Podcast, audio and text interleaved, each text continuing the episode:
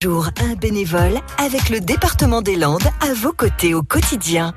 Et oui, tous les jours, nous donnons la parole à ces bénévoles qui font vivre le tissu associatif landais. Notre bénévole du jour s'appelle Jane. Elle donne des cours d'anglais à Castets.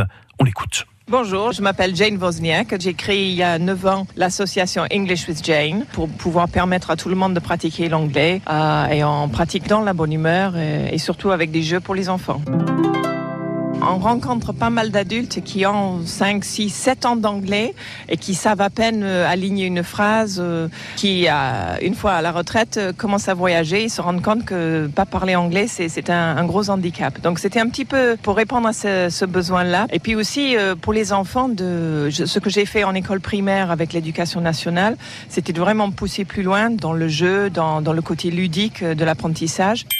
Ce que j'adore, c'est chaque fois que je croise euh, un de mes élèves ou anciens élèves enfants, ils me disent toujours Hello Jane, how are you? Donc ça, au moins, c'est de l'acquis.